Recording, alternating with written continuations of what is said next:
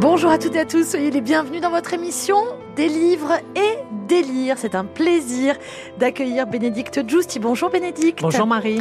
Patrick Vignol également est avec nous. Bonjour Patrick. Bonjour Marie, bonjour Bénédicte. Bonjour à toutes et à tous. Bénédicte a choisi pour nous un livre intitulé Crampe, euh, Maria José Ferrade. Euh, c'est paru au Quidam Éditeur et euh, c'est un livre que nous avons lu tous les trois pour vous. Chili, année de la dictature, Pinochet M, une petite fille, accompagne dès son père, représentant quincaillerie, dans ses tournées et se passionne pour les objets qu'il vend, tant ils lui paraissent être l'ordre même de l'univers. Et évidemment, l'histoire va rattraper la mythologie que la petite fille s'est construite dans sa tête. Nous allons parler mon cher Patrick Le champ de vision de Wright Morris, euh, paru aux éditions Bourgois. Mais on a déjà parlé de ce livre euh, il y a 15 ah jours. Non, c'est pas vrai. Bénédicte Moi, je vais vous parler d'un grand bruit de catastrophe de Nicolas Delisle-Lheureux aux éditions Les Avrils. Alors, celui-ci, nous c'est merveilleux. jamais parlé. voilà. Alors, euh, ce petit livre, très surprenant. D'abord, merci de l'avoir euh, choisi parce que moi, j'ai passé un très bon moment. Moi aussi. Euh, comment expliquer l'histoire sous mm. Pinochet au Chili avec des mots simple. Et ça, pour moi, c'était déjà pas mal. C'est peut-être trop simple pour vous. Mais je trouve que c'est bien, c'est bien écrit. C'est même parfois drôle, alors qu'on parle vraiment de sujets mm. euh, dramatiques. Et euh, moi, c'est un livre que j'ai beaucoup apprécié. On se tourne vers celui qu'il a détesté d'abord. Allez, allez. Ah, moi, Détester, le, mot est, trop fort? Euh, Trop fort, puisque moi, j'ai adoré. Ah, mais... Voilà. Donc du coup, je vois pas pourquoi vous. Euh, ah, mais alors, mais moi non plus. J'ai besoin de, me défouler. Alors j'attaque. Non, j'ai adoré. Ah bon. Mais je faire attaquer, madame. Mais alors je comprends. Non, mais moi non plus. C'était une magagne. Ah. Parce que ah j'ai vu que Marie J'étais en train de vous désaimer, Patrick. C'était une, c'était une boutade et alors du coup, ça prouve à quel point on, prépare bien l'émission ensemble. Non mais c'est justement, on veut toujours garder cet effet de surprise. Oui, bon, moi effectivement, j'ai beaucoup aimé. Oui, vous avez raison de le dire. On fait exprès et ça, c'est la vérité. Oui, ça c'est vrai. Euh, de ne pas parler du livre commun avant, ensemble, avant l'antenne, pour ne pas être influencé. Et voilà. Et ça, c'est, on fait ça depuis le début, c'est une réalité. Voilà. vous en c'est, vous l'avez dit, c'est l'histoire de cette petite fille qui ne sera jamais nommée que par sa, euh, son initiale, donc M. Euh, d'après ce que j'ai compris, c'est un roman qui est largement autobiographique. Donc, euh, elle est avec son père D, qu'elle n'appellera d'ailleurs jamais papa, mais toujours D. Et comme ça, ils vont faire ses tournées dans les villages. Il entraîne sa fille avec elle parce qu'elle n'est justement qu'admiration devant les vis, les écrous, les marteaux. Et euh, son père lui explique qu'on peut comprendre, qu'on peut tout comprendre euh, en regardant dans les tiroirs d'une quincaillerie. Et comme c'est une petite fille extrêmement dégourdie et inventive, euh, elle pressent que tout le monde veut comprendre le fonctionnement des choses et elle décide qu'elle le fera avec ce qu'elle a sous la main. Et il se trouve que ce qu'elle a sous la main, bah, ce sont tous ces merveilleux outils de la marque Cramp, justement. Et donc, elle décidera de voir le monde comme une vaste quincaillerie. Moi, déjà, cette idée de départ, je la trouve belle. et donc, on suit M dans ses pérégrinations avec son père. Euh, elle fait d'ailleurs un marché avec son père. Elle deviendra son assistante commerciale. Et euh, elle nous dit que s'il n'est pas trop doué comme père, il se trouve que c'est un excellent employeur. Et elle sera également euh, l'assistante d'un autre vendeur. Mais tout cela, on le fait plus ou moins en cachette de la, de la maman, qui est un étrange personnage, comme absente à elle-même et aux autres.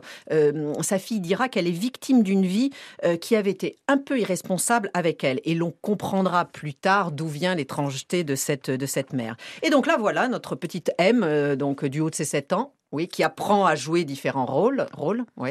Finissez votre phrase et je voudrais qu'on fasse une pause lecture juste de la première page pour que vraiment les auditeurs Mais je vous en prie. plongent dans, dans cet univers parce que la première page est, moi c'est ce qui m'a convaincu c'est ce qui m'a convaincu stupéfiante.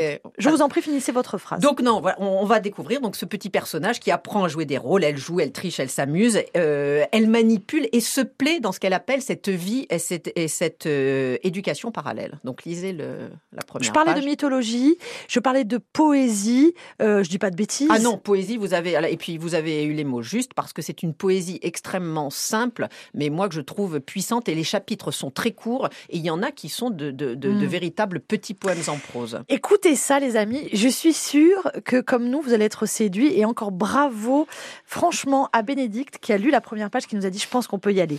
Ça s'appelle Crampe. C'est signé Maria-José Ferrade, Oquidam Éditeur. Ça démarre comme ça.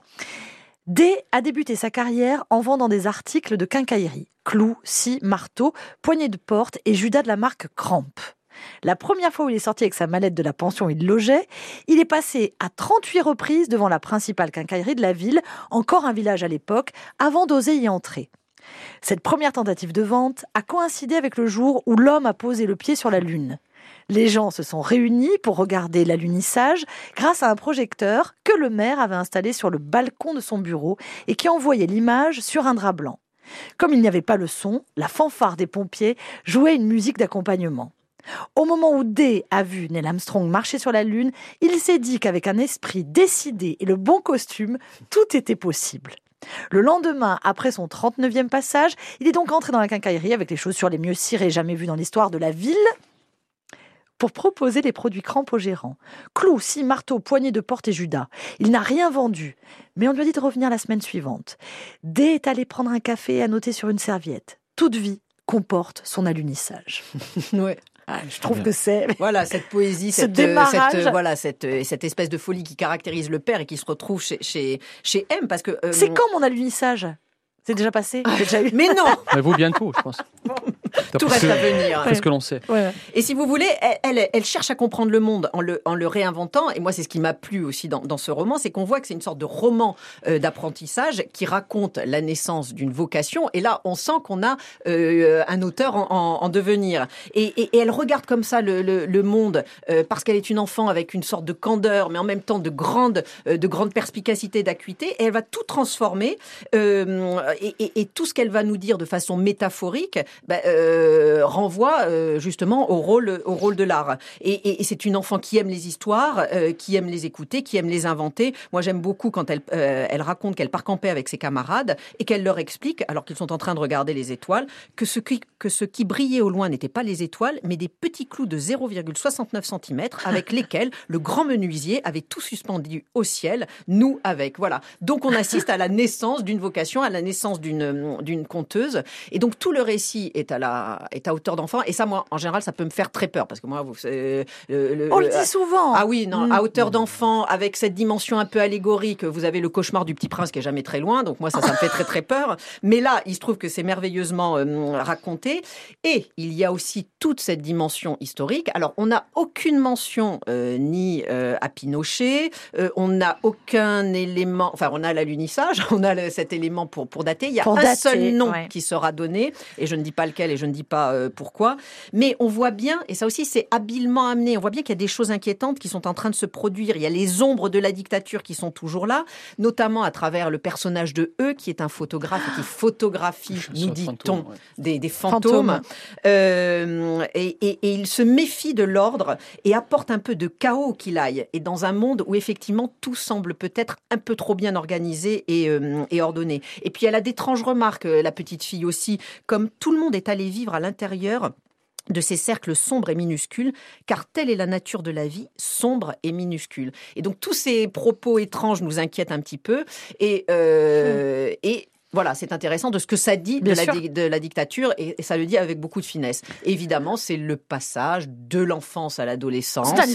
Et voilà, il y a ce- cette dimension. Donc, et c'est la fin d'une certaine innocence, même si elle essaiera de faire un petit peu un, un pied de nez euh, à ce temps qui passe. Elle parlera merveilleusement de l'enfance qui est ce territoire euh, perdu. Et c'est une- un livre aussi sur le, la relation père-fille. Et je me suis rendu compte qu'en littérature, il y a le mère-fille, mère-fils, etc. Ça, il y en a autant. Il y a père-fils, mais père-fille, c'est beaucoup plus rare. Et c'est une relation qui n'est absolument pas euh, idéalisée. Donc euh, voilà, il y a vraiment de. Et c'est, et c'est, voilà, vous l'avez dit, c'est euh, formidablement poétique. Euh, il y a des chapitres, euh, on en lira peut-être un, qui sont de. de- Sublime. voilà. Attention, les petits gars, n'oubliez pas que Maria José Ferrade est autrice C'est ce que j'allais dire. pour la jeunesse Oui. Oui. et que ses livres sont traduits euh, dans plein plein de pays pour les enfants. Donc c'est quelqu'un qui a l'habitude de se mettre à Mm. hauteur d'enfant. Et Euh, elle- traduite, on l'a pas dit, parce que ça, il faut de, Ouais. donc de l'espagnol, par Marianne Millon. Mon cher Patrick. Alors, moi, j'ai adoré aussi Ah. pour plein de raisons. euh, pour la structure du roman, pour, le disposi- pour certains dispositifs, pour certains thèmes qui sont évoqués. Évidemment, la relation père-fille qui m'a beaucoup touché. Euh, par rapport aussi donc au thème, euh, au, au thème, c'est un, c'est un livre sur le temps qui passe, c'est un livre sur l'absence, euh, c'est un livre sur la disparition. Euh, donc voilà, ce livre-là avait tout pour me séduire. Euh, alors par rapport à la structure, c'est un roman qui est très court. Euh, il fait 134 pages, mais c'est une force au livre puisque c'est- très fragmenté, c'est très rythmé, c'est très aéré. Et, les chapitres, ils sont tous séparés par une petite page blanche, donc voilà. On peut faire des dessins dessus. on peut faire des dessins si vous le voulez. C'est ça- pour la répartie enfantine qui est tellement délicieuse dans ce Ah oui. livre et constante. Ouais. Et qui, qui Euh, nous fait euh, sourire. Donc et tout ça, euh, voilà, c'est une légèreté euh, qui est pas qui, qui n'est pas un, un point faible, mais justement une force, euh, puisque c'est on, assiste là à la vision du monde d'une petite fille avec toute la légèreté que ça peut euh, que ça peut engendrer avec toute la candeur avec toute la naïveté. Euh, et du coup voilà donc euh, le dispositif je trouve que la structure est très bien trouvée et très bien adaptée au livre. Il y a ensuite certains dispositifs comme l'a évoqué Bénédicte notamment le fait de ne pas nommer les personnages. Ils sont désignés par une, initiale alors, d'après ce que j'ai compris, c'est peut-être parce que euh, ce sont des gens qui ont réellement existé et que euh, peut-être que l'autrice ne veut pas dévoiler leur, euh, leur nom. Et puis sans doute donner une dimension plus, plus universelle. hein. Un petit Ouais. jeu aussi, Ouais, oui. peut-être que chacun se, se reconnaîtra. Euh, mais ça veut dire aussi qu'il y a, et ça je trouve que elle le fait bien dans le livre, ça révèle aussi l'insignifiance de toutes ces petites vies qui sont de passage et qui, euh, dans le contexte chilien surtout, n'ont pas grande importance, euh, puisqu'on peut très bien se faire prendre par, euh, par la milice chilienne et puis disparaître et à jamais sans que les familles retrouvent les corps et tout. Donc il y a cette... ça marque cette insignifiance-là, ça marque aussi, bien, aussi, ce sont des, des personnages, des petites vies qui sont secondaires par rapport à la grande histoire qui est en train de se jouer euh, au Chili, par rapport à la dictature, euh, et où l'on où l'on sait que tout euh, n'était que chiffres et que lettres et que tout était classé et classifié. Donc ça, Eh, c'est eh là oui. le petit Et- clin d'œil justement aussi, voilà, aux initiales doute- oui, voilà, ça, donc marche. euh, et à tous les clous et les Ah, et vis oui. et les machins Voilà, euh, donc classés. ça marque bien tout le contexte. Mm. euh, bon, donc voilà, moi j'ai beaucoup aimé. Puis par rapport à aussi euh, à- au contexte aussi de ces, euh, je sais pas comment on dit, des- ces VRP, ces Cette euh, famille, cette, cette cette famille, grande famille euh, Qui n'est pas la nôtre mais que l'on compose. oui. qui est très, il y a des passages qui sont très très drôles, euh, et puis la façon de voir le monde par le biais, vous l'avez dit, de clous, de vis, euh, de faire même, même sa constellation et son univers par rapport à ça. Je trouve que c'est tout le temps drôle, c'est tout le temps pertinent, c'est c'est très bien écrit en plus, hein, puisque euh, c'est toujours avec des mots d'enfant, Mm. euh, mais elle arrive à trouver une pertinence et une force surtout. euh, Un extrait de cette petite merveille, Bénédicte. Alors, un chapitre entier, justement, mais qui, qui est court pour vous donner une idée donc, de, de ce style. Ce que je préférais, c'était les trajets de retour. Pas parce que ma maison se trouvait au bout du chemin, mais à cause de l'effet lumineux qui se produisait en fin d'après-midi et qui simplifiait tout. À cette heure, le monde ressemblait à la maquette que j'avais vue dans l'une des nombreuses quincailleries où nous nous étions rendus.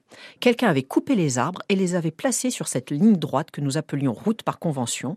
Quelqu'un avait fabriqué une maison et l'avait installée là, en utilisant des ciseaux en acier et une gouge.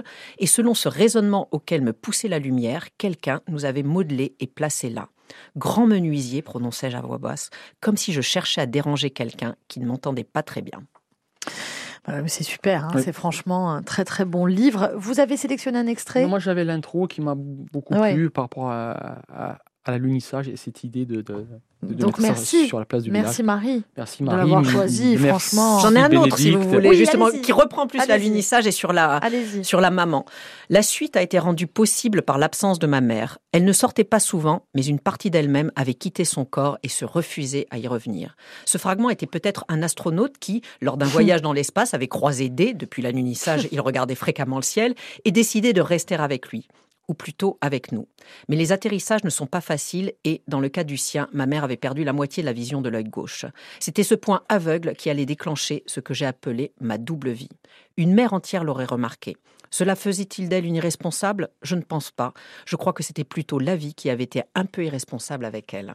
Et ça, ça donne des frissons quand vous connaissez Ah, toute l'histoire. aïe, aïe, aïe, Crampe, Euh, ça s'appelle Crampe. C'est un beau roman, Ouais, un roman d'amour, un roman euh, Ouais. nostalgique euh, sur l'amour, euh, sur la perte, sur la disparition, sur la destruction même, Mmh. et euh, sur l'histoire du Chili. Euh, on vous le conseille. Et je remercie donc Pascal Arnaud, l'éditeur de, de, de Kidam, qui m'a donc fait ce bel envoi. Merci Pascal, Merci Pascal.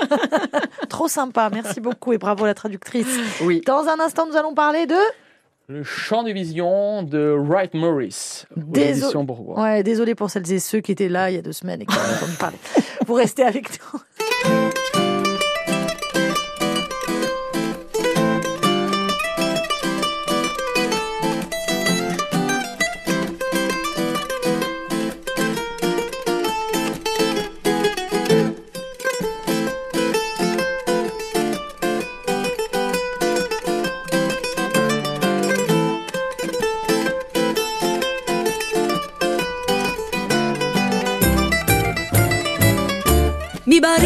Fossi l'amore, ma l'amore sviate per te. E buttato all'issumretta, mi cascano una mano così. Un è bello, un è tamanto, ma l'amore non mi spiego perché. Un laico, un mine vanto, non c'è più né ragione parre. Ma li vedere corra pezzi, taglio a coda, strada lunga, cerca l'amore, l'amore, l'amore.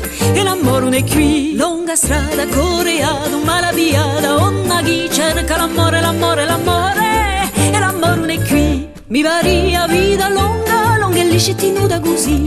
Viaggio sei in posto, c'è bursuta cacciami da qui.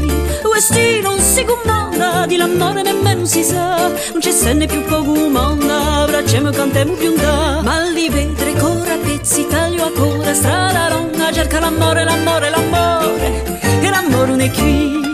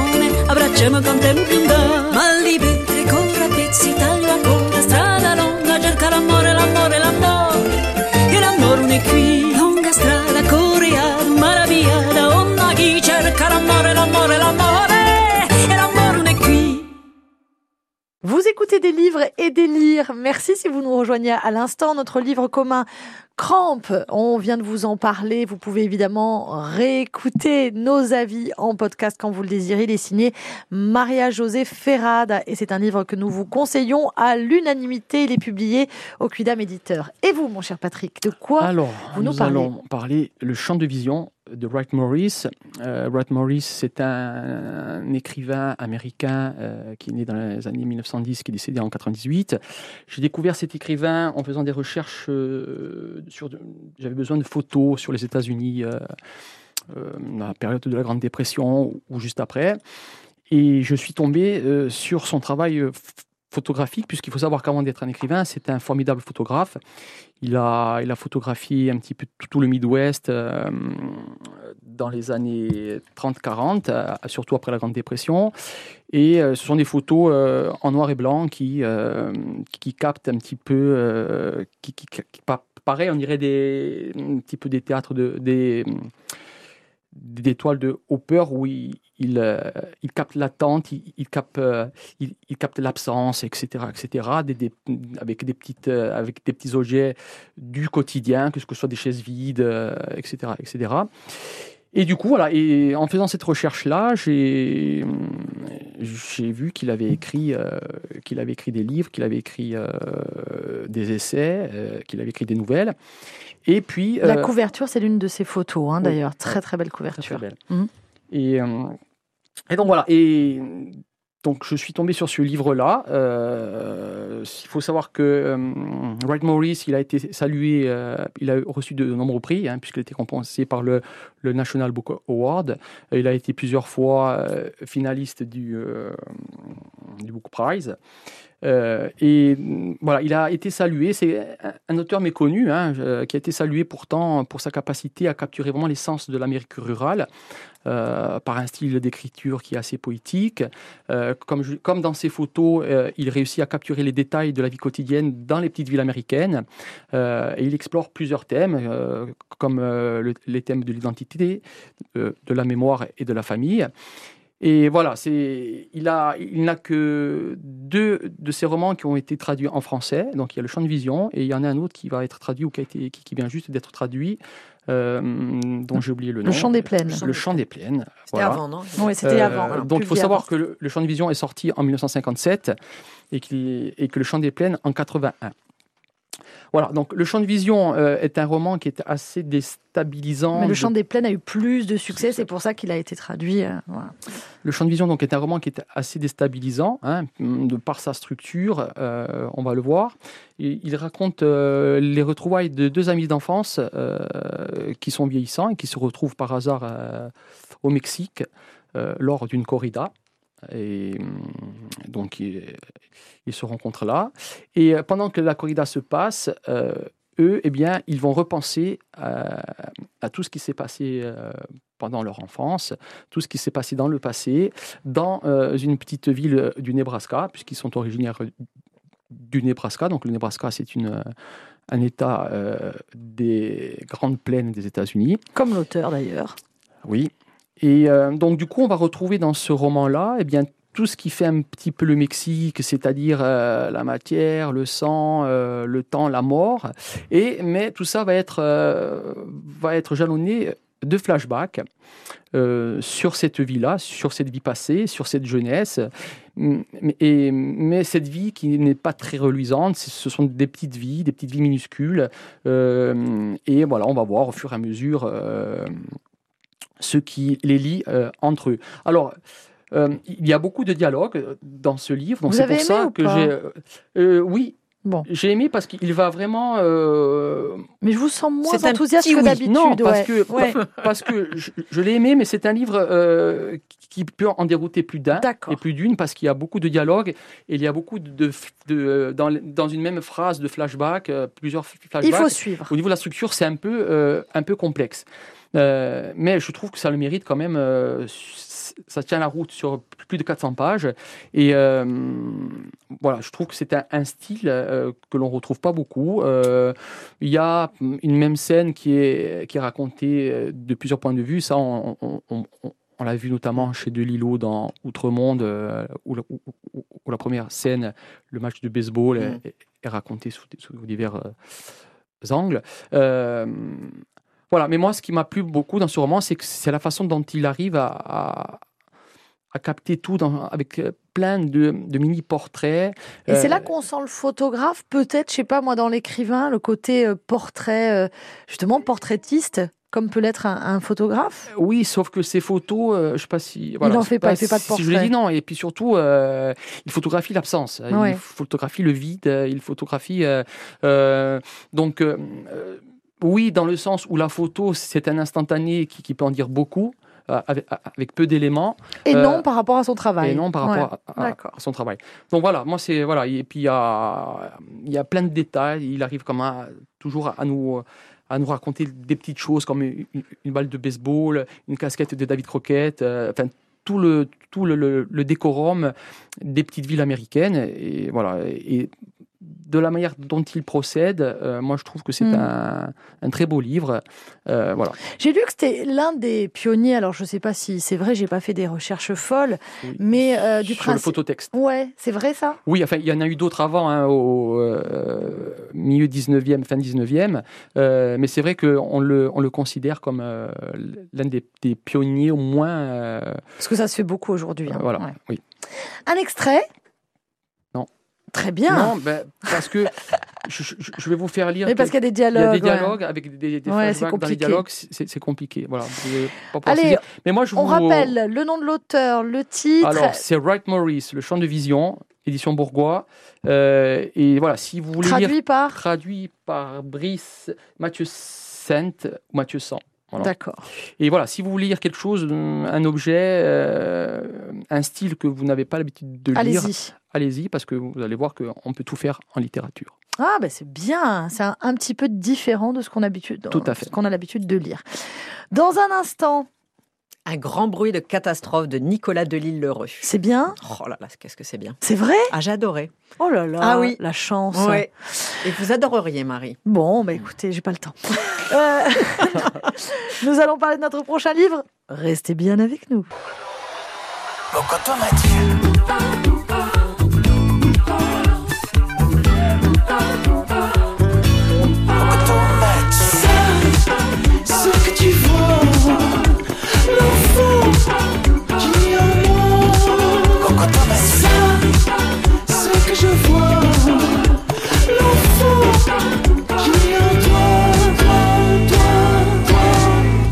M'a dit ça Mokoto m'a dit de l'enfant que j'étais.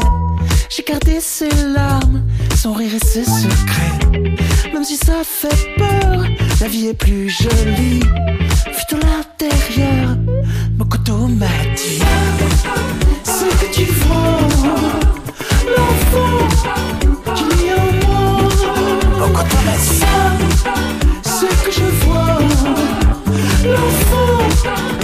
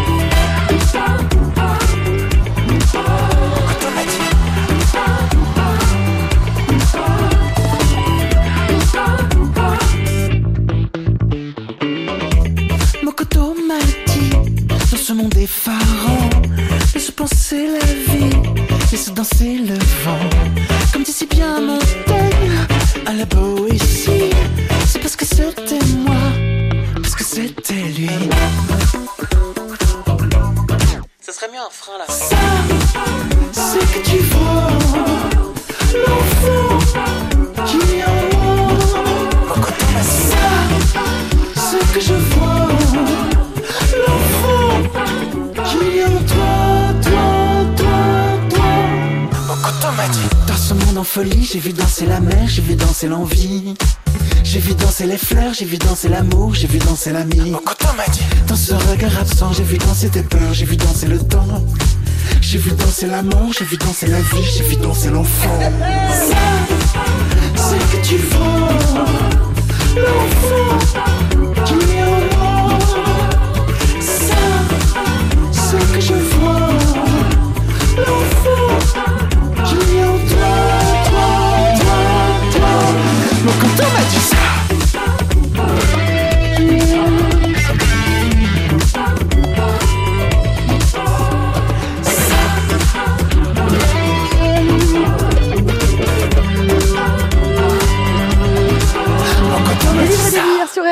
la suite avec Bénédicte Giusti. Je vous en prie. Donc, euh, ce très beau titre, qui n'est pas le titre euh, original, Un grand bruit de catastrophe, donc un jeune auteur québécois, Nicolas Delisle-Lheureux, donc publié aux éditions Les, Les Avrils. Donc, c'est un auteur qui vit à Montréal, il travaille dans le secteur social, et donc Un grand bruit de catastrophe est son deuxième roman, mais c'est le premier euh, publié aux éditions des Avrils. Et il faut d'ailleurs reconnaître que cette maison d'édition est plein de très bonnes surprises. hein. Donc, euh, avec ce roman, nous sommes quelque part dans les territoires euh, hostiles de la frontière du Labrador euh, canadien, dans la, petite ville inventée par l'auteur de Val-Grégoire, pas franchement accueillante. Voici comment il l'a décrit. On s'enfonce littéralement sur la 385, la seule route qui rattache Val-Grégoire au monde. Un long tunnel d'épinettes noires qui s'élève en monceau et s'enlace en une courte pointe tricotée serrée au-dessus des têtes, jusqu'à bloquer le ciel le ciel auquel nous, Val-Grégois, ne pourrons jamais que rêver. Ouais, alors vous reprenez parce qu'alors là, je... vous pouvez reprendre juste depuis le début ce, ce- cet extrait la- la description, Ouais. alors attention, parce que justement c'est extrêmement euh, tortueux. Le chemin qui mène à Val-Grégoire est tortueux. Allez-y, concentrez-vous les auditeurs, s'il ah vous mais non, alors si c'est fastidieux, je ne le relis non, non, pas. non, s'il vous plaît, allez-y, Ouais. allez-y. On s'enfonce littéralement sur la 385, la seule route qui rattache Val-Grégoire au monde. Un long tunnel d'épinettes noires qui s'élève en monceau et s'enlace en une courte pointe, tricotée, serrée au-dessus des têtes, jusqu'à bloquer le ciel. Le ciel auquel nous, Val-Grégois, ne pourrons jamais que rêver. Euh, vous entendez la musique en Non, mais plus, attendez, les allitérations. C'est-à-dire, les- comprenez, Val-Grégoire, c'est le bout du monde. Euh, vous n'y allez pas, personne n'y va pour le plaisir, et si vous y êtes né, il y a peu de chances que vous y échappez. Donc, le récit va raconter l'histoire de trois amies d'enfance, Louise, qui est la fille, la chef de la petite bande, et deux garçons, Lorenz et Marco. Tous les trois évoluent dans des familles assez dysfonctionnelles. Louise est une enfant adoptée qui doit se débattre dans une famille ultra pratiquante, croyante, rigoriste, une sous-branche évangéliste qui craignait en parts égales la rage de leur Dieu tout-puissant, l'apocalypse prochaine et la masturbation. Donc, on a des enfants euh, dans ces familles-là, on adopte des enfants pour les utiliser euh, comme appât destiné à convaincre le plus grand nombre de se, de se faire baptiser. Il y a Marco, qui est le fils du maire, et lui, c'est le dernier de la lignée défaussée, une lignée d'hommes violents. Et Lorenz, c'est un jeune homme euh, intelligent, sensible, mais perdu dans une famille où la mère est une douce illuminée, euh, une mère ensorceleuse, dira un de ses amis. La jeune sœur est handicapée et le frère aîné est une espèce de brute euh, épaisse. Mais le destin va réunir ces trois jeunes âmes esselées. Ils vont se connaître quand ils sont enfants, hein, prématurément cabossés. Et ils vont vivre leur rencontre véritablement comme une histoire d'amour, c'est-à-dire qu'ils vont se reconnaître. Et euh, l'auteur nous dit que toutes les enfances du monde rêvent secrètement d'avoir existé à la manière de ce trio. Donc ils vont goûter tout ce que l'amitié peut, euh, quand on est enfant puis adolescent, peut avoir comme ça de, si fort et de si euh, tout ce que l'amitié peut avoir voilà, de si puissant. Il, va, il va la décrire formidablement. Et moi, je trouve que c'est toujours très difficile de décrire et l'enfance et la- et- et l'adolescence et, surtout cette, cette amitié qui se joue à ce moment-là. Euh, il, il- il nous explique comment l'amitié va devenir pour eux trois un véritable refuge euh, et qu'elle va d'une certaine façon leur être salutaire. Et ils vont comprendre, tous les, trois, tous les trois, qu'ils doivent se construire par opposition avec leur environnement. Ils vont vouloir combattre un certain déterminisme et caresser, et caresser l'espoir d'échapper à Val-Grégoire parce que, à eux trois, ils se sentent capables de tout et invincibles. Mais, vous l'avez bien compris, le bonheur semble Aïe, aïe, aïe. relativement incompatible avec Val-Grégoire, qui est une sorte de ville maudite. Un drame va se produire, le destin les sépare, mais ils promettent de se, de se retrouver. Et donc, euh, ce drame, cette catastrophe va en impliquer d'autres, parce que oui, euh, un drame en implique toujours d'autres et euh, une catastrophe fait toujours beaucoup de bruit. On ne les découvrira que progressivement, et là, il y a un vrai talent de, conteur aussi chez, chez Nicolas Delisle-Heureux, parce que euh, on, va avoir plus, on va avoir l'histoire racontée selon différents points de vue, et on va découvrir la série de, drames euh, qui s'est produite après euh, le drame initial. Et il a un vrai sens du rythme et de la, révélation. Il faut vraiment attendre la toute fin du roman pour qu'on comprenne pourquoi Louise est revenue et pourquoi elle souhaite se, venger. Donc, il excelle quand il nous plonge dans la conscience de ses personnages. Et il réussit aussi bien quand il le fait avec le personnage féminin de Louise qu'avec les personnages Il masculins. excelle dans la construction, visiblement. Alors, il excelle dans la construction, il, Il excelle excelle dans, dans la, psychologie, dans la et après- musicalité et de la après, je vous parlerai du style. et la musicalité de la la- langue, voilà. on l'a entendu. Ah oui, et, il réussit, et ça aussi, moi, je trouve que c'est toujours très difficile, un très beau portrait de femme, parce que Louise, euh, Et en plus, parfois, c'est drôle, c'est ça mais oui, parce qu'en plus, il y, a- y quand même un peu de légèreté, d'humour, etc. Ah non, non, non, il y a quelque chose. Il Moi- coche toutes les Moi, cases. je l'avais mis, on est quelque part entre euh, Stand By Me de, de Stephen Ah King ouais et, et, et les- leurs enfants après eux de, de, de Nicolas Mathieu, parce qu'il y a toute une dimension sociale. Ah non, non, non, il y a, vraiment quelque chose. hein. Et donc, il y a ce personnage de Louise euh, qui, qui sent très tôt qu'elle n'est faite ni pour cette famille, ni pour cette ville. Euh, elle veut, elle, une existence plus terrestre et elle veut surtout l'existence qu'elle se sera choisie. Et voilà comment il l'a décrit. Louise donnait l'impression d'être exactement comme elle se présentait, de ne pas se badrer de ses défauts, qui d'ailleurs n'en étaient pas, de ne jamais s'excuser d'être comme elle était et de marcher droit. Mais aussi forte et déterminée qu'elle puisse être, ce drame va la faire euh, basculer, mais elle arrivera quand même peut-être à sauver un des personnages du roman. Donc c'est là encore un très beau roman sur l'enfance et l'adolescence, mais pas que, parce qu'on suit les personnages aussi quand ils deviennent euh, adultes.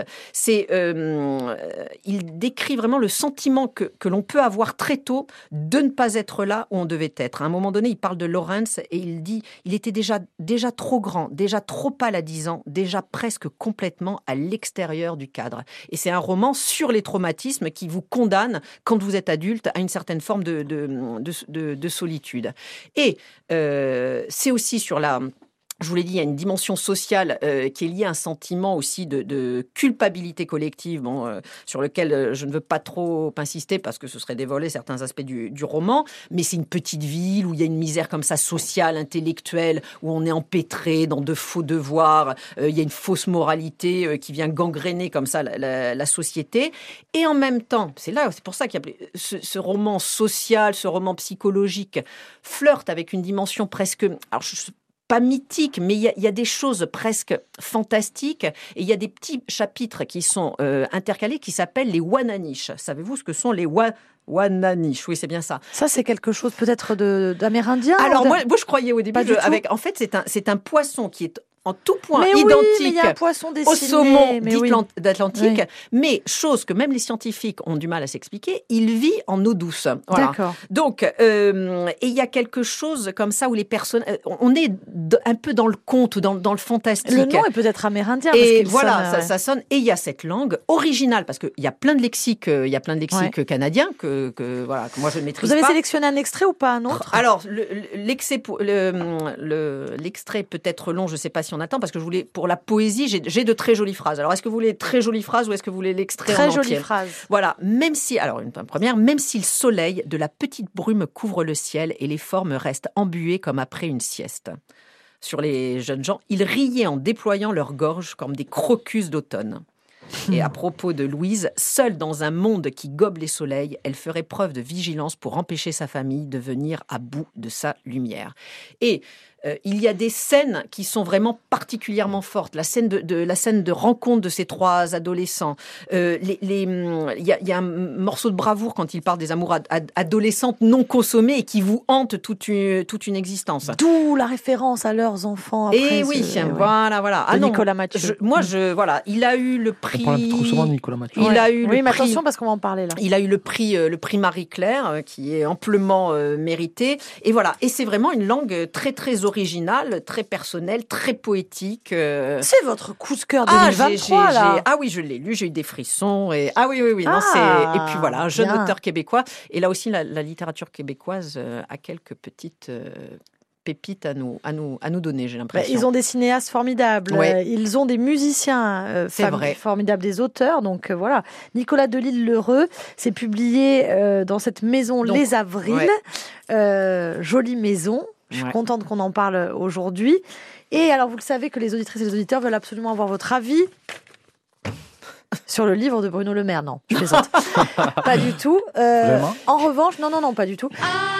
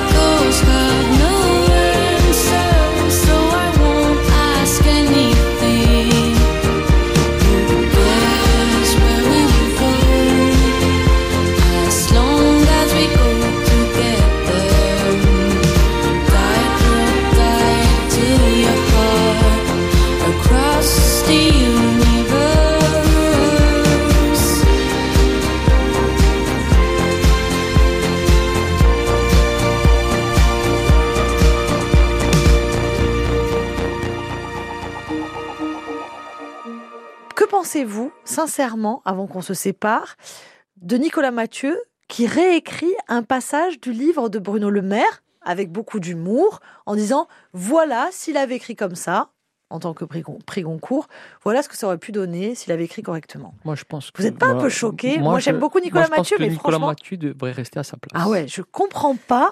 Alors, je n'ai pas lu Malgré toute la l'extrait. euh, voilà, je n'ai pas lu euh, l'extrait en question, mais c'est vrai que ça, ça peut sembler un petit peu déplacé. Bon, vous pensez un petit peu comme c'est un petit peu déplacé. Ouais. Euh, après, ça, Alors, ça ne veut pas dire que le livre de Maire n'est Non, pas déplacé à un moment, une période où voilà où la France est Ah, à feu et à sang. Non, mais ça n'a voilà. Voilà, ça, ça tombe- ça n'a rien à voir. Après voilà, je, pas moi ça je suis gênée pour en parler. Je n'ai pas lu, je n'ai pas lu la réécriture. Moi, je l'ai lu parce qu'elle est, elle est sur euh, Instagram, donc si vous voulez la lire, il a réécrit le passage euh, coquinou euh, Mm. de, de, de Bruno Le Maire sur le renflement. euh, enfin, vous en avez tous en parlé. de- Oui, oui, voilà. ah oui, oui, oui, là, bah, Ok, moi, voilà. moi, j'ai malheureusement lu l'extrait de. Bruno Le Maire. mais Bon, ouais. moi, cela dit, j'avais lu euh, de Bruno Le Maire Musique absolue, Mm. euh, une répétition avec Carlos Kleiber. euh, qui est un bijou de livre, hein, voilà, sur, sur la musique classique et sur ce, ce grand, grand chef d'orchestre qui est Mm. Carlos Kleiber. Mais bon, je n'ai pas lu en tout cas ce livre-là, mais je trouve ça étrange qu'un Goncourt réécrive un passage pour se moquer en disant regardez moi comme j'écris bien. Bah oui, c'est Je trouve ça un peu, c'est un peu euh, présomptueux, ah, même ouais. si on le dit, même si au départ la scène est, est nullissime. hein. Ouais, Voilà. peut-être qu'il fallait le prendre euh, au premier degré euh, et qu'il a voulu juste bien rigoler, euh, Nicolas Mathieu. Ben, enfin, moi, je pense que voilà, il- il y a- il- les auteurs devraient rester à leur place et euh, voilà, euh, s'exprimer euh, sur euh, leur œuvre. euh, oui, mais c'est et- les réseaux sociaux, Patrick. Que Ou alors, voulez-vous? parce que n'est pas qui veut être Pascal Fioretto, par exemple, qui Ouais. fait des pastiches. Ah, mais bon, oui. ça, c'est un, c'est- c'est dans le cadre d'une Là, œuvre c'est pas un littéraire. pastiche, c'est une c'est- réécriture. hein. Réécriture, c'est c'est a- assez condescendant. Voilà, si ça avait Ouais. été un pastiche, Mais voilà, ça, ça aurait pu être extrêmement comme drôle. notre Antoine Albertine, sait Ouais. si bien le faire, ça aurait fait. pu être Voilà. extrêmement drôle. Mais là, c'est c'est c'est pas tout à fait le cas. Bon, euh, un petit mot avant de se quitter sur Librimond dit Broie du Noir, s'il vous plaît. Oui, donc euh, ça s'approche. hein, Jusqu'à les- la date, nous allons le faire. Mais. On va faire une émission spéciale, bien sûr. Ben non, on est, on est, Ouais. on est ravis de- d'avoir ces six auteurs, donc euh, Benjamin Franceschetti, Max Monoé, euh, Émilie Saint John Mandel, et euh, le, ça ce sera pour la journée du samedi. Samedi. Et le dimanche, on se fera une série, euh, série noire avec, euh, avec Patrick Péchereau, euh, Sébastien Rutès et Thomas Cantaloube. Merci beaucoup. Qu'est-ce qu'on lit alors euh, avant l'émission euh, spéciale ou alors avant les rencontres de Librimond dit Broie du Noir moi, à je- Loury? Ah non, mais je vous conseille Si de on peut en lire. lire, euh, eh oui, Qu'un alors- ou deux Ah, qu'un Ouais, ou deux. Patrick. Ah, Alors, euh, je vais parler pour ce que, ce Oui, que j'ai il faut adoré. le et tout. lire. Ouais. Il faut lire Au moins Station Eleven Ouais. de Emily St. John Mandel, qui a été succès euh, et critique et Les amis, populaire. on les trouve en librairie, le fait Oui. qu'ils viennent en Corse, oui. Oui, Oui, oui, oui, oui. Hein, toutes nos les libraires librairies Toutes les librairies le- jouent le jeu. euh, jeu. donc vous trouverez tout. euh, Je sais pas, euh, Piche chez- à Piumalest. Ouais. euh, Alma. Lisez Mictlan de Sébastien fait. Là aussi, Ah. au niveau expérience euh, littéraire, c'est quelque chose. Expérience littéraire, expérience stylistique. et, euh, ça se passe au Mexique. C'est inspiré d'un fait divers absolument sordide. Mais euh, c'est un vrai tour de force. Petit roman, petit bijou. Voilà, et puis euh, euh, lisez tous les auteurs en fait. Oui, et puis lisez Voilà, Benjamin Franceschetti. Francesca, Bien sûr. qui a Voilà. sorti un livre formidable. et, euh, Là, attendez, 3 T dans Télérama, ça rigole pas. hein, Ouais. Pour Benjamin Franceschetti. Ah bah, c'est formidable. Merci beaucoup euh, à Joël Colombani qui réalisait cette émission. Merci, à vous et merci, aux auditrices Marie. et aux auditeurs. Et évidemment, vous pouvez nous réécouter quand vous le désirez. Au revoir.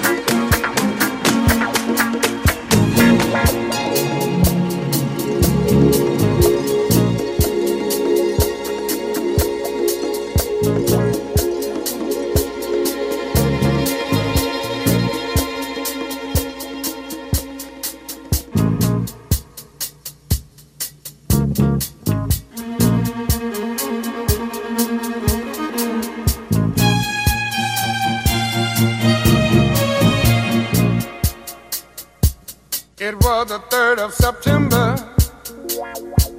That day I'll always remember. Yes, I will. Cause that was the day that my daddy died. I never got a chance to see him.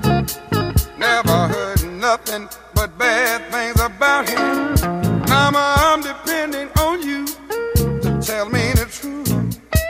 Mama just hung her head and said, son, Papa was a rolling stone. Wherever he laid his hat was his home. And when he died, all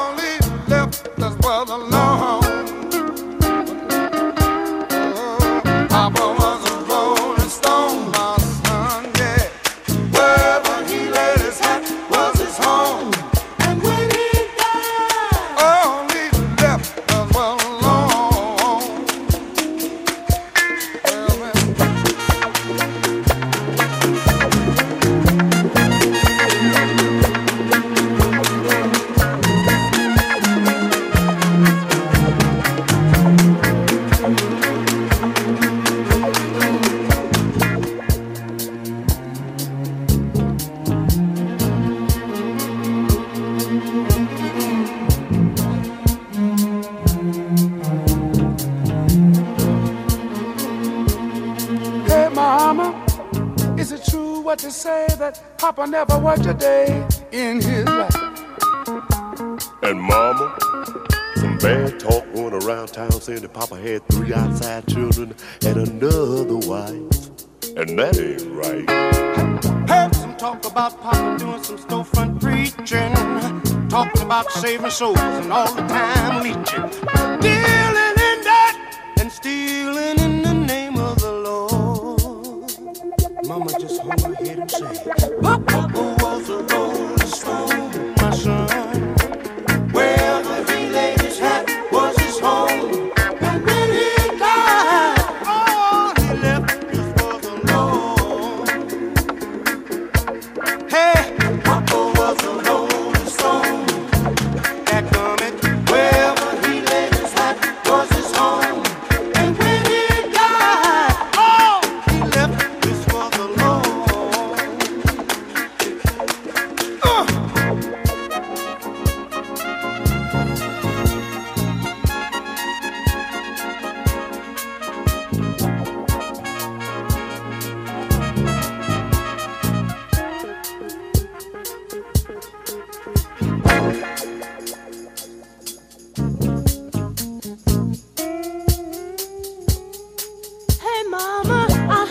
Papa call himself a jack of all trades. Tell me, is that what sent Papa to an early grave? Folks say Papa would beg, borrow, steal to pay his bills. Hey, mama. Folks say Papa never was much on thinking. Spent most of his time chasing women and drinking.